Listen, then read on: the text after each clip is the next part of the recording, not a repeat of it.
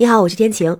今天是平安夜，是西方的圣诞前夜，也是历史上中国志愿军抗美援朝胜利的平安夜。对比今年和去年的防疫政策放开，中国和美国的情况引起了很多讨论。在去年的这个时候，已经是美国当地防疫政策全面放松之后，圣诞老人正式回归线下。但是当时的问题是，圣诞老人不敢进城。根据 CNN 当时的报道，有一些圣诞老人在疫情期间就选择了退休。大部分的圣诞老人因为害怕感染新冠，不敢出门参加活动。那这是为什么呀？不是说美国人都不怕吗？这是因为呀，当地的圣诞老人真的是老人，平均年龄是六十多岁，对体重也有要求，差不多是二百四十八磅，也就是大约一百一十二公斤。那这些老人中的很多人都患有糖尿病、心脏病、肾脏等方面的问题，或者其他任何可能的疾病，这就使得他们感染新冠病毒并且患上重症的风险变得更高。那当时就有相关的组织者表示，其实并没有官方的去统计这些数据，也不报道。但是呢，他的这个圣诞老人的组织里边约有一千九百名成员，根据群组内的讣告贴就能够算出来，去年组织内的圣诞老人去世的多达三百三十人。而负责人说，这三百三十人只是认识的人，还有很多没有能统计到的，实际上的数字会高出很多。所以很多人说，比起圣诞，更需要关注的是老人。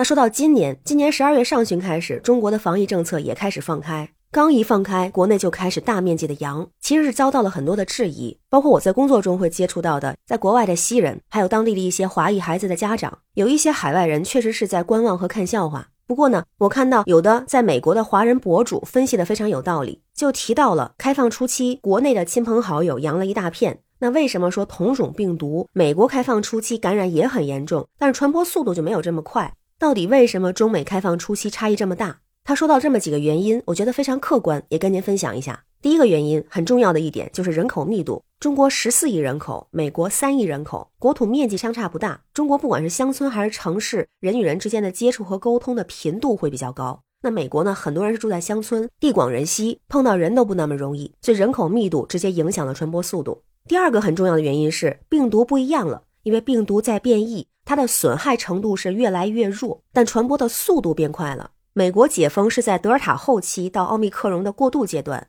德尔塔的致病率、致死率是非常高的，奥密克戎的致病致死率低，但是它的传染性非常强。那国内的开放呢，就是在奥密克戎阶段。第三个原因就是和抗疫政策相关。中国从一开始是严防死守，到后面是坚持动态清零，再后面是慢慢放开。因为这样的政策，所以不管是什么年龄段，不管是老人、孩子还是其他年龄段，死于疫情的人数相对来说是非常低的。那美国不一样，从抗疫初期是一个滞后的状态，到后来是赶鸭子上架，再到后面是放开，可以说基本很少是抗，而是靠人去扛，差不多是属于一种自然免疫的状态。所以不管病毒强还是弱的时候，民众都是处在比较危险的状态下。那身体弱的、顶不住的，其实早就已经顶不住了。等到了开放解封的时候，确实已经免疫系统在发生变化了。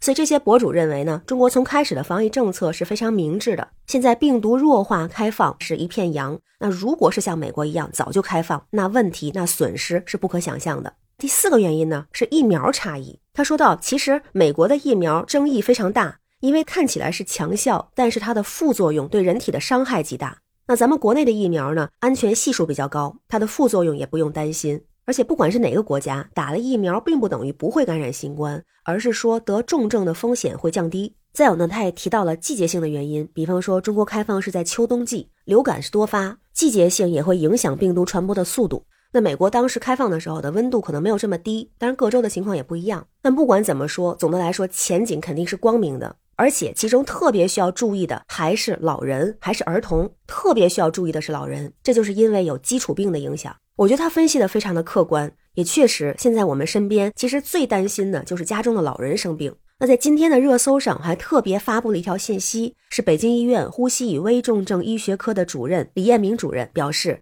要特别注意观察老人可能会出现的异常表现，如果出现这六种情况，应该及时就诊。第一种是进食状态是否能够很好的进食，第二个是大小便的状态是否有尿失禁、小便量明显减少的情况，第三个是精神状态和神志状态是否出现明显的嗜睡，还有不认人等定向力障碍行为，第四个是感染新冠之后发热、咳嗽、呼吸困难等症状持续或者加重，第五个是出现新的症状，比如肢体活动状态不好、呼吸困难等等，第六个就是出现精神异常状态。专家的提醒咱们收下。今天是平安夜，希望所有的老人都能平安健康，也祝愿您和您的家人平安喜乐。